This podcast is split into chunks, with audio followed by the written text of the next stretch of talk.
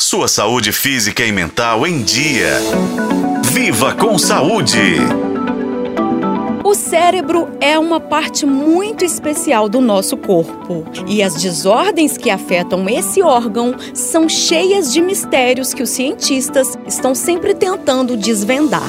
Uma dessas alterações é a isquemia, em que o sangue não chega em quantidade suficiente aos neurônios, impedindo que eles recebam o oxigênio e a glicose essenciais para seu funcionamento. AVC isquêmico, também chamado de derrame ou isquemia cerebral, é uma situação muito séria que acontece quando uma das artérias que levam sangue ao cérebro fica bloqueada. Isso pode reduzir o fluxo de sangue e oxigênio para o cérebro causando danos ou até a morte das células cerebrais. É importante agir rápido nessa situação, pois a isquemia, quanto mais cedo for tratada, menores são os riscos de danos no cérebro. E acredite, esse é o tipo mais comum de derrame cerebral. O neurocirurgião Bruno Borjaili conta como é feito o tratamento da isquemia. O tratamento para a isquemia é devolver para aquele tecido que, em que diminuiu a quantidade de sangue, devolver a quantidade de sangue que ele precisa. Então as táticas tentam